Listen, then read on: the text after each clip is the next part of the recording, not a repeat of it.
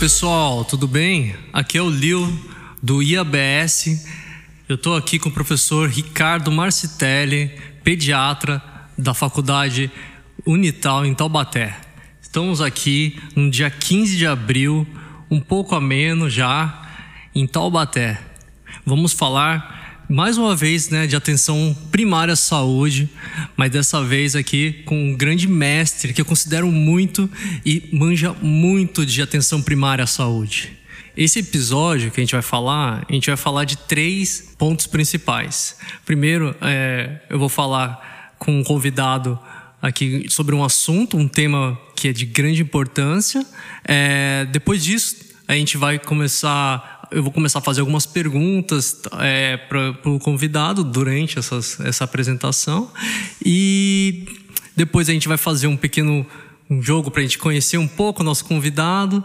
E por último, a gente vai ter algumas considerações e umas dicas de que o nosso convidado pode dar de livros, de assuntos que a gente pode é, pesquisar para a gente melhorar como pessoa, né? Então, espero que todo mundo goste desse primeiro episódio e a gente vai seguir esse formato. É, divirtam-se e, por favor, mandem muitos comentários, por favor. Quero, a gente gosta de ter um, um feedback do que, que a gente está fazendo aqui e esse podcast é para vocês. Fala, professor, tudo bem com o senhor? Como é que tá? Tudo, tudo tranquilo, a grande satisfação. Queria agradecer demais, imensamente o convite feito. Acho que é uma grande oportunidade de discutir um tema que é a atenção primária à saúde, que é fundamental para a ciência de todos que estão ligados direta ou indiretamente à, à área da saúde. E hoje, qual que é o tema que a gente vai falar, professor? É, hoje a ideia nossa, eu acredito, que é uma coisa fundamental de ser discutida, é se discutir o programa Previne Brasil. Você sabe, Lio, o que é o programa Previne Brasil? É, isso é, vai contar na minha nota se eu não souber falar? Não, não, não acredito que, que é um programa extremamente novo, né? A data de lançamento, Lio, foi dia 12 de novembro de 2019, pouquinho antes do início da pandemia. Então acredito até que o conhecimento com relação a esse programa tenha sido assim dificultado em decorrência da pandemia, né? Sei. Ah, é, esse programa, eu tava tirando as brincadeiras, eu dei uma olhada também, professor, até comentei num, num dos grupos que a gente tem em comum, é, eu acho muito interessante essa, essa iniciativa e eu não conhecia até então. Foi nesse ano mesmo que eu fiquei sabendo. Você consegue falar um pouco para a gente é, desse programa, o que, que ele pode fazer? Bom, perfeito, Leo. Eu acredito assim, o Ministério da Saúde, né, através do governo federal, iniciou assim uma série de, de de observações com relação ao que representa a atenção primária à saúde no Brasil. Então vamos só lembrar, né? O Brasil é um país de 215 milhões de pessoas, possui um sistema único de saúde que é proporcionado a uma grande parcela desse público. A estimativa é que pelo menos 90% da população brasileira seja dependente, seja usuária do SUS. E um estudo feito em 2017 mostra assim uma grande insatisfação por parte das pessoas que utilizam o sistema público de saúde. Então, é, inúmeros esforços vêm sendo feitos na tentativa de melhorar a condição de assistência a essa população tão gigantesca que a gente comentou. É, houve a transição do governo e, e, governo entra e governo sai. A gente sabe a dificuldade de se ter um plano de ação dentro desse processo. Mas no final de 2019, então, pouco antes da pandemia, iniciou-se a tentativa de ter uma origem comum desse programa Previne Brasil. É, vamos colocar assim que, que, o que o que praticamente representa esse programa. Esse programa ele visa é, qualificar os municípios com relação ao ao nível de assistência que esses municípios prestam aos seus usuários, baseado em alguns pilares.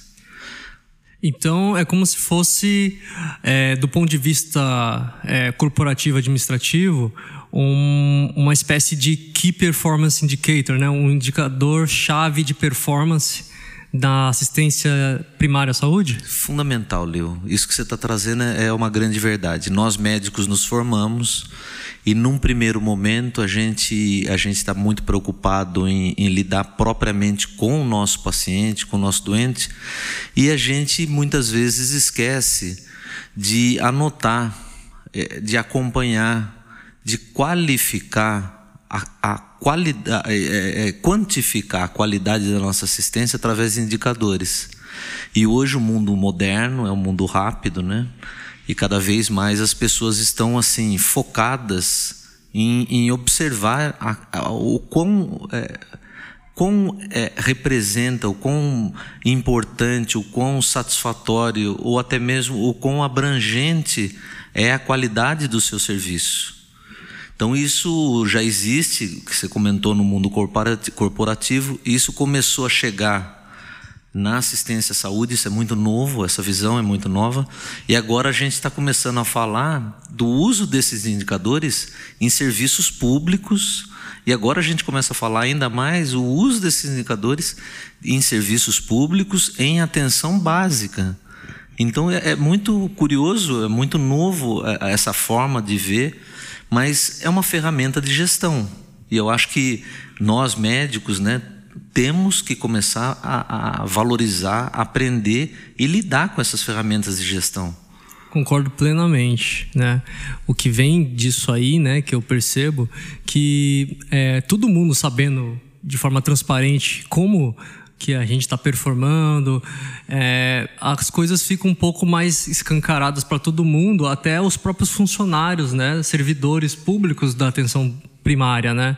E isso vai levar até uma motivação, né? Por exemplo, se, nossa, o meu, o meu posto não está tão bem, né? Eu achava que ele era excelente, porque eu não, eu só conheço a minha região aqui de Taubaté. Que às vezes eu conheço alguém de Caçapava e sei, como é, às vezes, trocar uma ideia e tá bom ou não. Agora, assim, tem, pensando numa coisa que agrega isso, essas informações, e as pessoas consigam ter um, uma base de comparação, a gente vai sempre. Eles, os gestores, vão ansiar pela maior eficiência, né, pela excelência no serviço. Né? perfeito, perfeito. A partir do momento que você cria uma régua, né, que ela vai conseguir é, equilibrar e, e, pensando que a gente está falando em assistência em todo o território nacional, né? Você criar uma ferramenta que você tem como equiparar uma análise, certificar municípios, é uma maneira de você poder, é, é uma forma muito matemática, muito simples, comparar a qualidade dos diferentes municípios do Brasil. E professor, qual que é o, o, benefício, assim, se você chegou a analisar ou se esse relatório fala, para o profissional de saúde? É, o profissional de saúde hoje ele está cada vez mais é, é, é, sendo colocado como um, um profissional que tem que saber trabalhar em equipe multidisciplinar, é um, um profissional que tem que saber trabalhar dentro da gestão de um grupo, é um profissional que ele tem que ter uma capacidade grande de não só lidar com o problema é, direto do paciente, mas saber fazer a gestão da sua unidade de saúde. Então, quando você faz a leitura até do chamado programa de estratégia saúde da família, você imagina que um médico acaba ficando responsável por, ser, por cerca de 4 mil pessoas dentro desse município, né? E a ideia de você não só prestar a assistência que você tão bem vai fazer é, é, do ponto de vista de diagnóstico, terapêutica, discutir aspectos preventivos, mas você vai ter o compromisso de enviar alguns indicadores para os seus gestores municipais e os gestores municipais vão fazer a leitura que ele tem, uma leitura matemática, das ações dentro das unidades de saúde. Então, acho que isso é uma, é, uma, é uma questão que nós temos que começar a nos habituar com esse compromisso técnico. Entendi. É, vai ser um benefício, né? Não sei, estou dependendo do que o senhor está falando, né? Que até mesmo, eu penso eu, né? Que o, o gestor poderia, às vezes, dar um prêmio, né? Talvez, né? Para quem está performando melhor? Sim é, ou não? Em princípio, a secretaria que foi criada, né, que chama Secretaria de Assistência ao Programa Previne Brasil, eles estão pensando em certificar né, os municípios.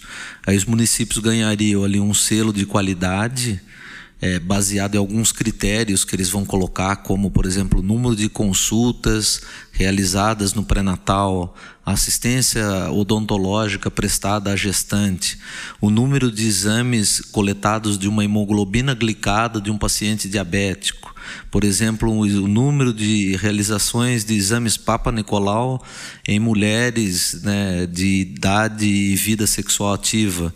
Então, esses indicadores vão poder ser é, compilados e, e o, o, município acaba recebendo a certificação que está cumprindo né, com as ações. É, além disso, indicaria assim, cobertura vacinal para poliomielite, tríplice viral. Entendi. E assim, é, essa certificação, é, assim, vamos pensar bem pragmático. Eu tenho uma certificação na, no meu posto, né, é, no meu UBS, que é, tá lá a certificação. A população vai ver que a que o BS é certificado, certo? E além disso, o que mais que isso vai, entendeu? Não, eu, eu, eu, eu, acredito que o médico que ali trabalha, ele tem que primeiro reconhecer a importância desse selo, ele tem que não só atender o seu paciente, mas ele tem que procurar entender a realidade e a dificuldade que acontece nas pessoas que ali residem. Então vamos imaginar assim, eu trabalho num posto de saúde que tem um alto percentual de pessoas usuárias de droga, que tem um alto percentual de pessoas hipertensas, pessoas tabagistas. É, por que não eu é, é, é, ser incentivado a, a, praticar a adesão ao programa anti-tabaco do Ministério da Saúde? Quer dizer, eu procurar ferramentas em que eu possa trabalhar aspectos de prevenção ligado às doenças mais comuns que eu enfrento no meu dia a dia. Então, é, eu acho que tira esse processo, tira nós médicos de uma zona do conforto de praticar pura e simplesmente o atendimento ao, ao, ao munícipe, mas também nos coloca numa zona de gestão dos problemas que ali eu encontro e trabalhar as medidas preventivas na tentativa de minimizar a ocorrência dessas doenças. Bacana, professor. Isso aí é, parece ter um benefício muito grande entre é, os próprios funcionários né, do, do SUS. E assim é, claro a população vai se beneficiar mas o senhor poderia é, detalhar um pouco mais quais são os benefícios assim que a população vai ter disso aí? Eu sei que é, pode ser uma pergunta óbvia, mas não é. Né? É bom, o nosso público é diverso, são, a gente conversa com vários tipos de público aqui. Então, desde o do munícipe, como o senhor mesmo mencionou, que vai, entra primeiro numa, numa atenção primária, até um médico ou mesmo um especialista psiquiatra do NASF. Então, é, é bem abrangente. Então, Quais são os benefícios à população? Assim? É, eu acho que num primeiro momento a população tem que ser orientada desses programas, ela tem que ser orientada que essas certificações existem, elas precisam é, é, entender que esse processo é importante, precisa haver um processo de conscientização que a equipe que ali trabalha é, da importância desses vínculos, dessas relações e do uso dessa estratégia. Acho que tudo isso é, é esse processo educativo que a gente passa, né? É, e, e, o benefício direto que, o, que o, tanto o munícipe vai encontrar como o médico que ali trabalha vai encontrar é a melhora da qualidade da assistência do serviço. Porque a gente pode imaginar que você tratar um paciente hipertenso, você tratar um paciente diabético, tem um custo, um custo não só financeiro, o custo da medicação, mas assim um custo social, afastamento da sua atividade de trabalho. Quando a gente começa a falar de prevenção e essa conversa de prevenção seja uma, uma veia forte da atenção primária à saúde, a gente começa a atuar num terreno, Liu, observe isso comigo, ainda é novo em medicina. Lembrar que o SUS ele foi criado em 1990, então nós falamos um programa de saúde que por muito tempo ficou focado na assistência hospitalar, ficou focado em medicar doentes, em, em, todas as suas características que são brilhantes de transplante de órgãos, tratamento de pacientes graves, a rede de assistência do SAMU no ambiente público de ruas, né, e levar esse paciente para o hospital, esse paciente é vítima de trauma, quer seja o que for, recebe o tratamento todo ele gratuito, que isso é fantástico. Lembrar só que o Brasil é o único país do mundo que tem mais de 100 milhões de habitantes que faz isso. Né? É, além disso, tirar a gente desse terreno e colocar a gente no terreno, nós médicos, nós profissionais de saúde, no terreno da prevenção que é um terreno que a gente sabe lidar muito bem, né, Liu?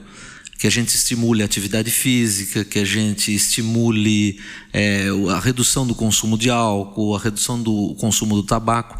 Porque, consequentemente, essas ações feitas por nós profissionais de saúde vão minimizar os danos da, da, da, condição de saúde da população. E acho que aí a gente começa a, atuar né, na veia verdadeira da medicina, que é, é você é, evitar que o paciente fique doente. Né?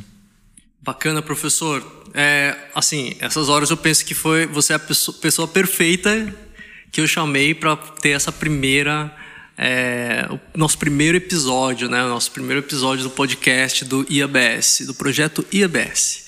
E nele é, assim, olhando esse ambiente que você falou, que já é de 2019 já está já está sendo fomentado por este governo, né? Fomentado não, já está já tá sendo pondo em prática, né? Tô certo disso? Tá certo, não, porque há duas semanas atrás teve o lançamento oficial da Secretaria de Assistência, né? Muito bom. E assim, é, quando a gente pensa no IABS, ele, eu, é, eu não estava sabendo desse projeto, mas eu tinha uma, uma, uma pulga atrás da orelha de que o negócio estava muito muito para trás mesmo. Você até mencionou, né, que é desde 89, né, 90, que é o SUS. E assim, quando eu vou lendo as leis, a Constituição, aí depois eu começo a estudar, né, até mesmo no, no segundo ano a gente estuda, no terceiro, a gente vai dando uma lida em vários artigos eu li. E eu, eu fiz uma coisa de louco até. Eu, eu li os outros sistemas de saúde eu li o NHS, eu li como é que foi da Finlândia, como é que foi da França, como que foi da Alemanha, o Japão, que, que ele pegou, que mais? Eu vi um pouco do da Espanha, que é bom também, o do Canadá. E assim, de tudo isso, eu percebi que o mundo inteiro, ele, ele é, vamos é, dizer que a, é, o mainstream é ter o sistema de saúde universal, né? Não, não todos são, universais, certo? Mas só que tem um, um sistema de saúde centralizado e que atenda na integralidade. A maioria está seguindo por esse caminho. E até mesmo hoje, os Estados Unidos se questiona se, se esse modelo que ele vinha seguindo não não, tá, não foi o, ideal. É, eu estou até fugindo um pouco do tema, mas se a gente for só comparar, que eu acho que isso é importante informar mesmo. E isso até pode puxar é, para um próximo tema, até, eu diria, para um próximo podcast. Mas os nossos professores, eu vejo até alguns colegas, que eles não têm uma noção. Eles acham que os Estados Unidos é o melhor país em saúde no mundo. Não é se você for olhar essa performance, você fala que o maior Key Performance Indicator a nível mundial da OCDE, além do IDH, que é o Índice de Desenvolvimento Humano, dentro dele é o, a expectativa de vida é um dos sub, subvariáveis que estão dentro dele. E os Estados Unidos é pior que o Brasil. E, claro, agora com o Covid, talvez não, né? Mas assim, os Estados Unidos tinha uma expectativa de vida de em torno pouco acima de 70 anos entendeu?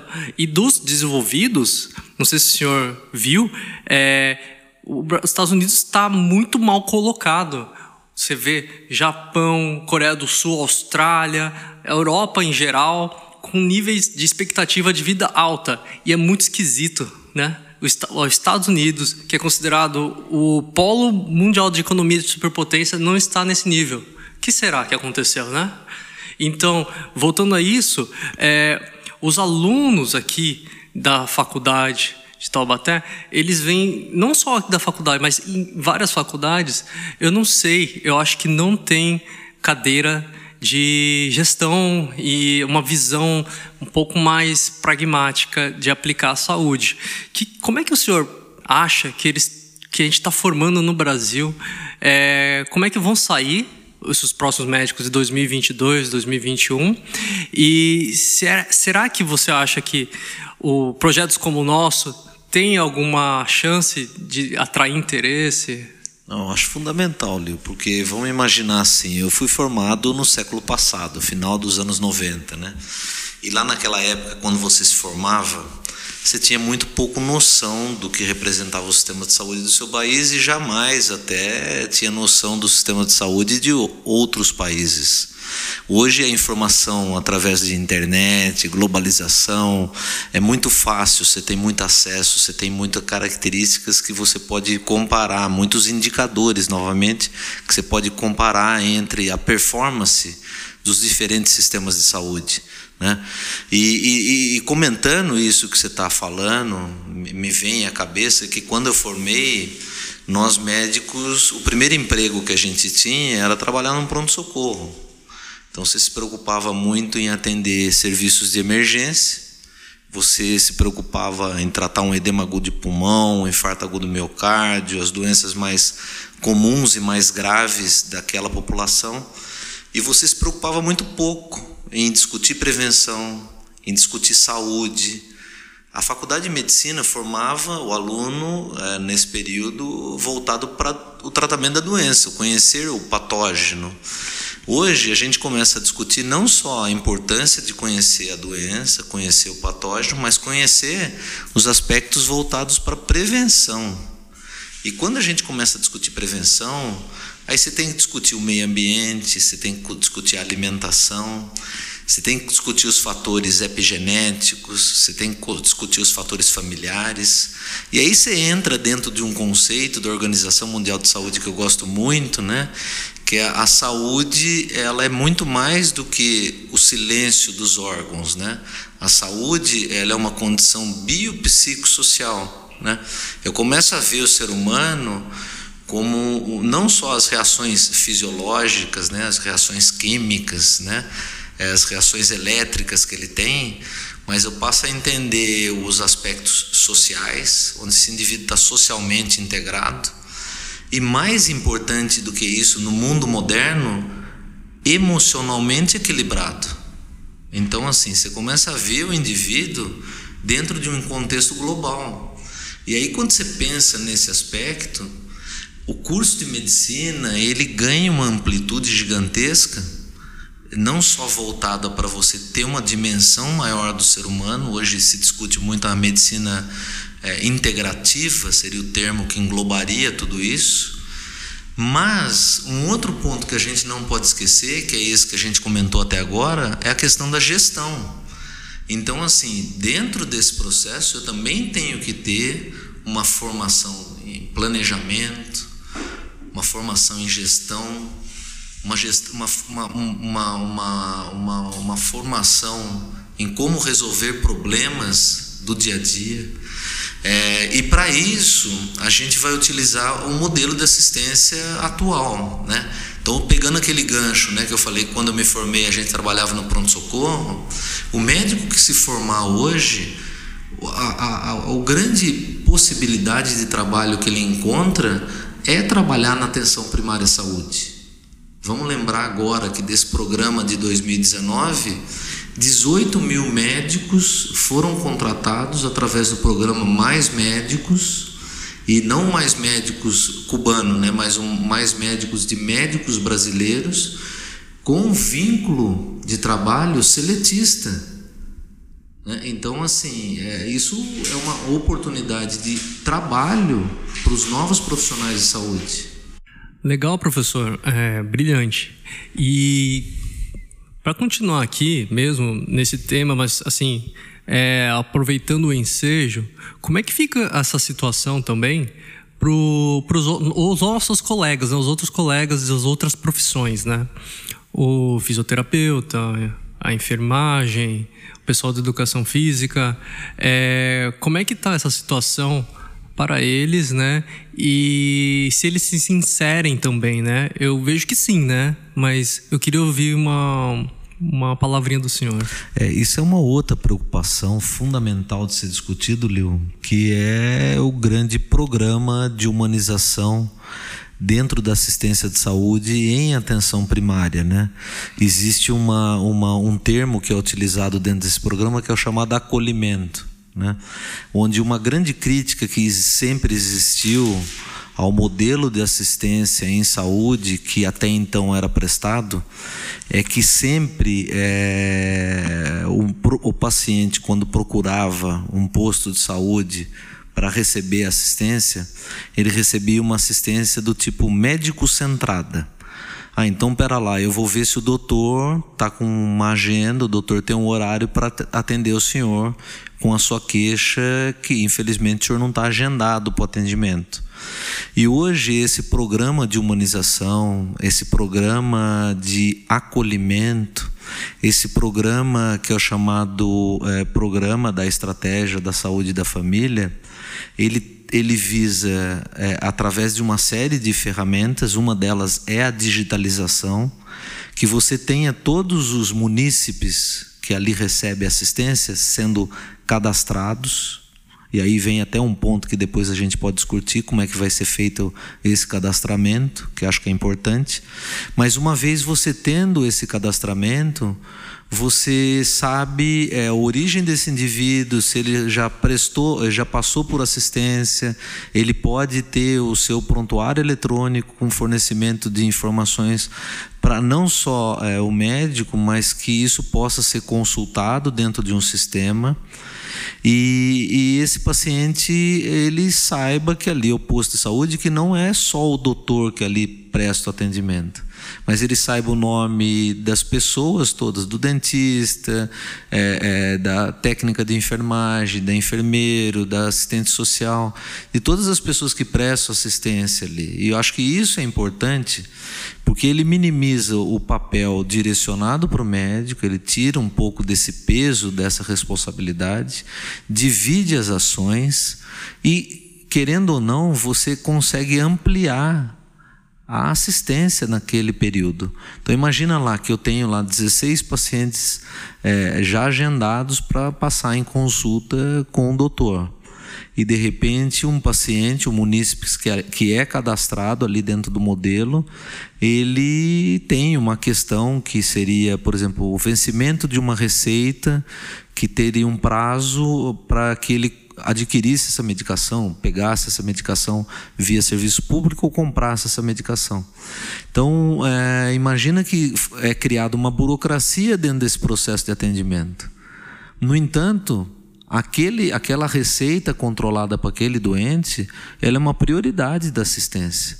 Então, imagina que é, o modelo, ele é um modelo teórico, mas ontem eu conversando até com uma colega que a gente estava discutindo o sistema de saúde espanhol e ela comentava que ela conversando com pessoas que vivem naquele país e utilizam o sistema público de assistência, eles falaram a melhor forma de melhorar o sistema público de um país é usando ele. Porque quando você começa a usar o sistema, você começa a ver as falhas. Você começa a pontuar o que realmente precisa melhorar. Então aí a gente consegue não só ter uma ouvidoria ativa, né, frente a essas questões, e dentro desse processo de gestão, você pode sinalizar, né? Olha, no nosso posto a gente precisa ter uma nutricionista, porque o índice de sobrepeso e obesidade aqui é uma crescente. Então, você lidando com questões próprias daquele sistema, você pode direcionar a contratação de profissionais, você pode destinar e ter um melhor vínculo de referência e contra-referência para outras eh, regiões de fácil acesso. Então, eu acho que é, é uma oportunidade grande, não só da gente discutir a humanização da assistência, a gente discutir o acolhimento dentro desse processo, mas também a integração da equipe. E aí a gente começa a discutir equipe multidisciplinar e o papel dos membros dessas equipes. Poxa, professor, legal. Acho que essa parte, sim, é, do assunto, assim, a gente abordou, assim, de uma forma bem focada e acho que deu para resolver algumas questões que eu tinha, inclusive. Mas assim, agora vamos falar de outras coisas. É, outras coisas que te envolvem. Mas assim, que que, como é que foi seu primeiro dia de trabalho dentro do, do serviço de saúde no Brasil aqui? Meu primeiro emprego, Leo, isso é curioso, foi no serviço militar. Então, logo ali naquele sexto ano da faculdade de medicina, você faz a inscrição, né? E eu tive a felicidade de, de atuar aqui na base aérea do município. Servi aqui no Bavex mesmo, mas como médico do Exército, né? Então, a gente tratava da assistência médica ali, uma comunidade. Na época, tinham cerca de 100 mil, é, 6 mil pessoas né, que a gente praticava a assistência médica. E, se eu não me engano, estávamos entre 12 ou 14 médicos para prestar o atendimento 24 horas né, naquele, naquele setor. Então foi uma experiência bem válida antes de eu iniciar minha residência médica em São Paulo. Bacana, professor. E você tem algum episódio assim que vai te deixar encabulado, assim, um que vai ser engraçado você contar? Ah, o episódio curioso é que logo que eu cheguei na unidade, eu falei que eu queria fazer pediatria e, e isso foi. É, fica a dica, viu? Nunca fale as suas preferências pro chefe, né?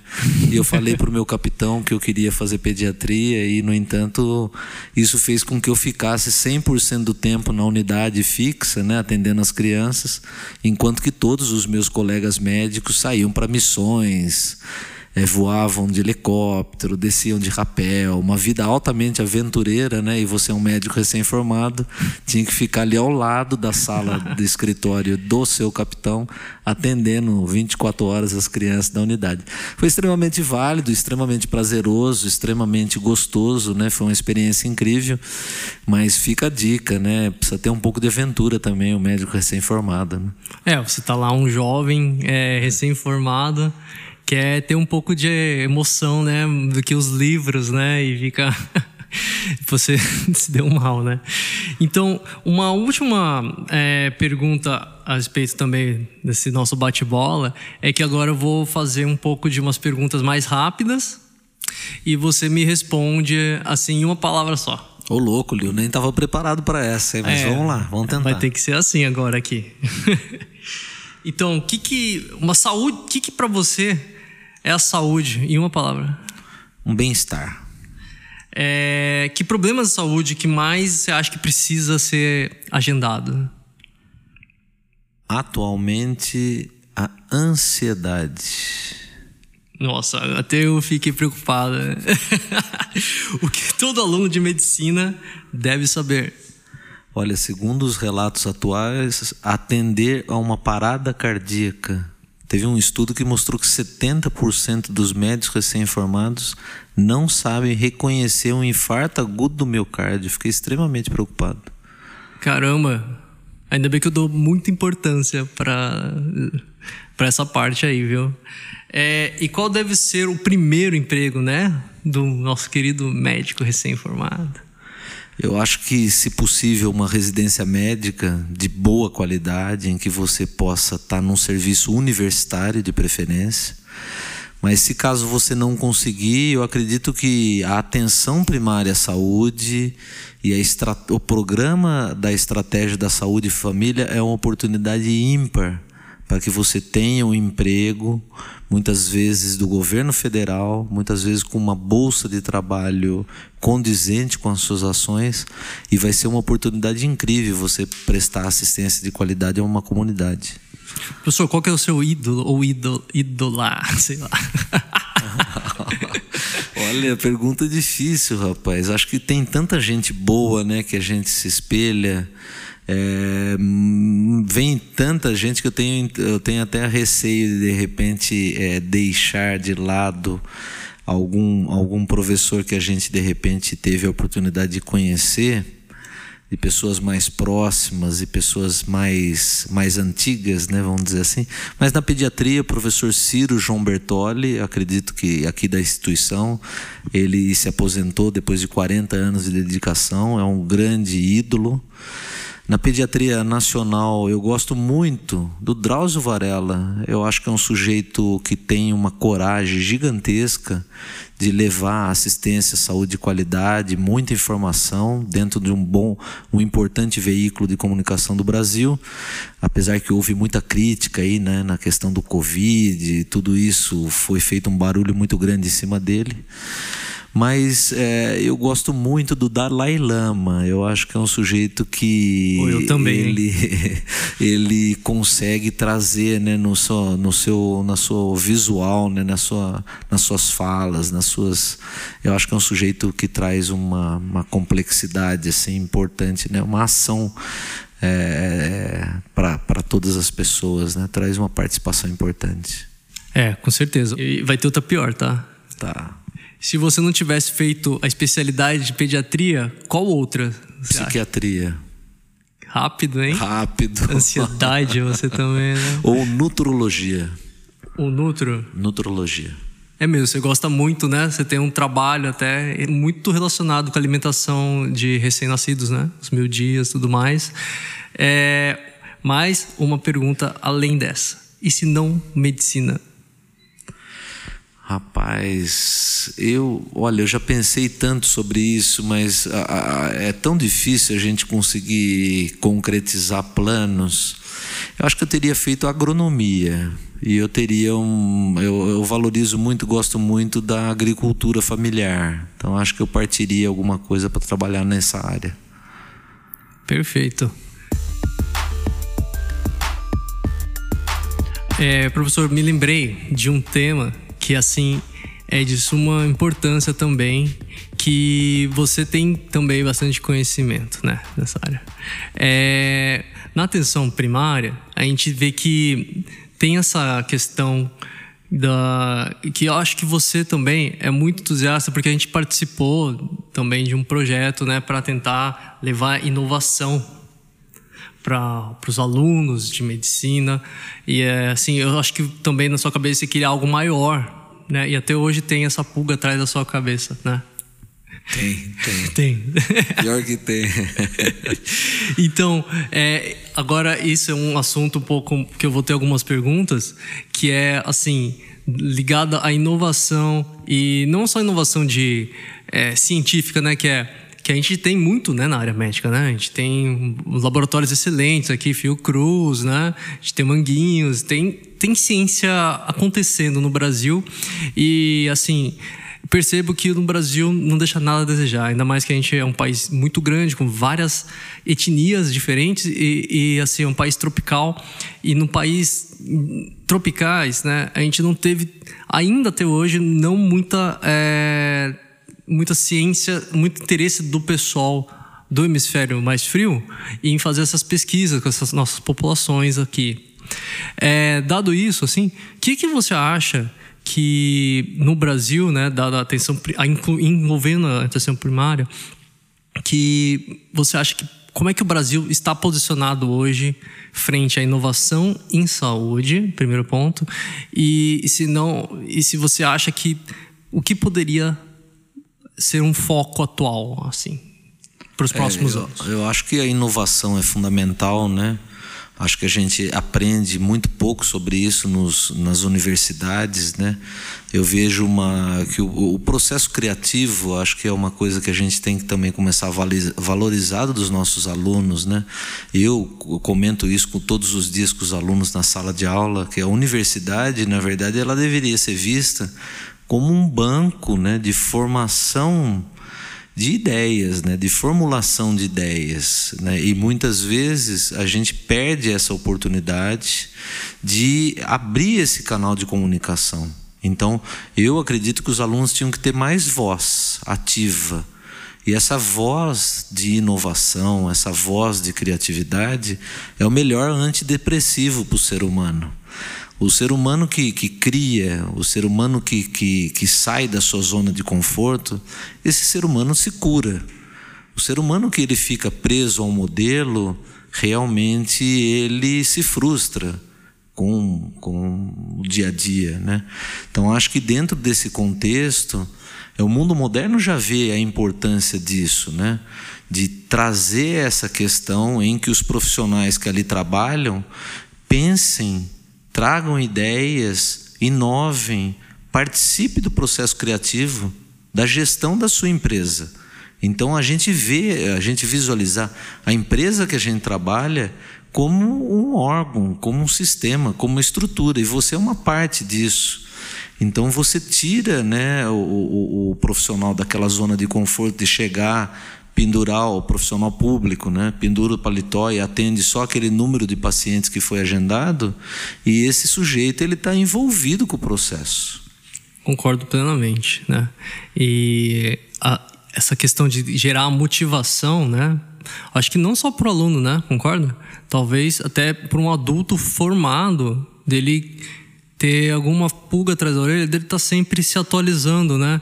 Porque, assim, é uma coisa que eu sempre ouvi dos meus pais, e para mim, assim, eu ouvi, mas eu nunca me preocupei muito, porque eu sou curioso, né? Mas ele fala, Leo, você vai ter que estudar pelo resto da vida. Eu falava, beleza.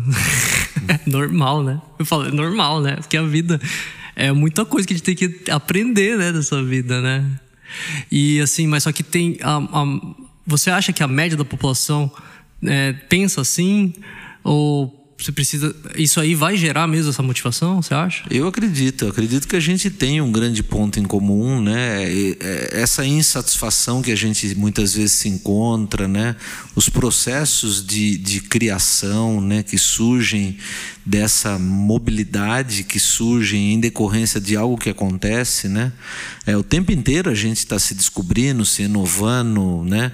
Aprendendo, como você mesmo diz, né? Lendo e de repente a medicina, só um dado que eu acho muito curioso, nem eu fiz pediatria, depois eu fiz pediatria hospitalar, depois eu fui fazer nutrologia pediátrica. Quer dizer, ela é uma carreira né, que ela te dá a oportunidade de o tempo todo você pode ir migrando. É, é, as suas ações, migrando os seus conhecimentos. E eu estou falando da medicina, mas uh, diversas diferentes uh, áreas né, de, de subespecialidades existem dentro do, do, do, do contexto geral das, é, das, das, dos profissionais que lidam com a saúde. Então, acho que isso também é visto dentro das outras especialidades. Professor, quem é o professor Ricardo Marstelli? Quem que é, quem que ele foi e o que ele é agora? Ele é um sagitariano, ele é um idealista, ele é um corintiano, ele é um pai de família de três filhos que ele ama super. Ele tem uma super esposa ao lado dele que facilita que ele, ele, ele tenha suas, o seu idealismo sendo colocado em, em prática. Ele é um apaixonado pela Universidade de Taubaté, que ele se formou em Taubaté e valoriza muito essa instituição. Ele é um brasileiro que, que, que gostaria que as pessoas todas tivessem mais acesso a, a serviços de qualidade ele é uma pessoa que se preocupa com a desigualdade social nesse país, com o desequilíbrio de informação entre os grupos e que é uma pessoa que deseja que cada vez mais a gente a gente possa ter um mundo melhor para que os nossos filhos encontrem esse, esse terreno, né? Lembrar que a gente está semeando esse terreno, né? É.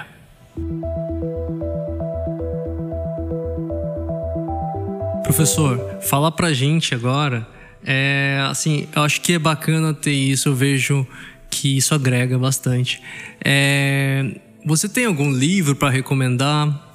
Algum filme, alguma série, alguma qualquer coisa assim bacana para você falar para todos os nossos ouvintes, né? Que vão, como eu te falei, de todas as funções da saúde, pessoas que estão acessando o SUS, ou mesmo pessoas que não acessam o SUS? Olha, eu, eu já li bastante coisa, gosto muito de ler. Te confesso que ultimamente, com tanta atividade digital, a gente está se afastando dos livros impressos, né? Isso é um, é um defeito. É, eu, eu, um livro que impactou muito, que eu acho, é O Monge Executivo. Eu acho que é um livro que discute liderança, né? É, eu acho que um livro para os pais, né? É o Meu Filho Não Come, do professor Carlos Gonzalez, que acho que é uma coisa que ele ensina a criar os filhos, eu acho que é uma coisa. É, ou a Tânia Zaguri, que tem um livro que chama Limites Sem Trauma que também ensina a questão do processo de educação dos filhos. Eu peço para os meus pais geralmente lerem esses livros, né? que eu acho que são livros impactantes. É, me vem à cabeça nesse momento esses livros. Excelente. Me desculpe se. Mas tem um livro, pera lá, Leo. Vai lá, vai, vai lá. o último. Lá. Chama Carta aos Estudantes de Medicina. Poxa. Que eu acho que é um livro de memórias fantástico, é, que eu acho que vale a pena, Carta aos Estudantes de Medicina. Esse eu vou anotar. É, que acho que vale a pena a gente ler, né? É uma série que me impactou bastante, chama Rotten, né? Rotten, né? no Netflix, que eu acho que é uma série que a gente todo mundo deveria ver, né? Que mostra e discute muito essa questão da alimentação pré-industrial e o processo de revolução industrial, tanto que está impactando na saúde das pessoas, né? Maravilha.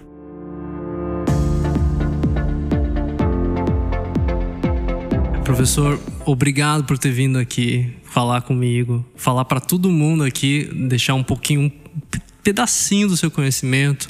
É, para todo mundo que vai ouvir isso. Eu acho que vai achar muito interessante.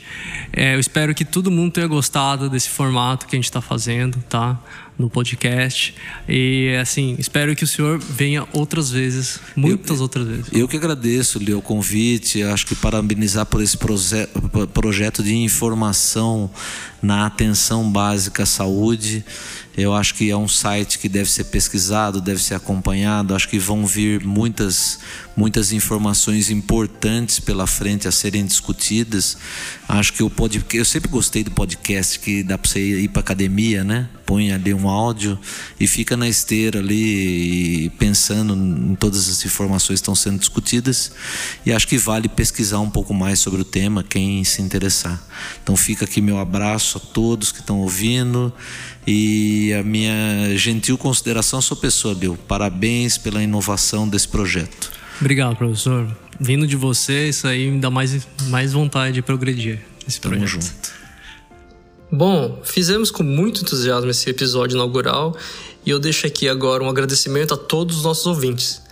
O IABS pode ser seguido e acompanhado no podcast, nos maiores agregadores, no Instagram, pelo usuário IABSBR, tudo junto, no site www.iabsbrasil.com e compartilhe com todos nas redes sociais.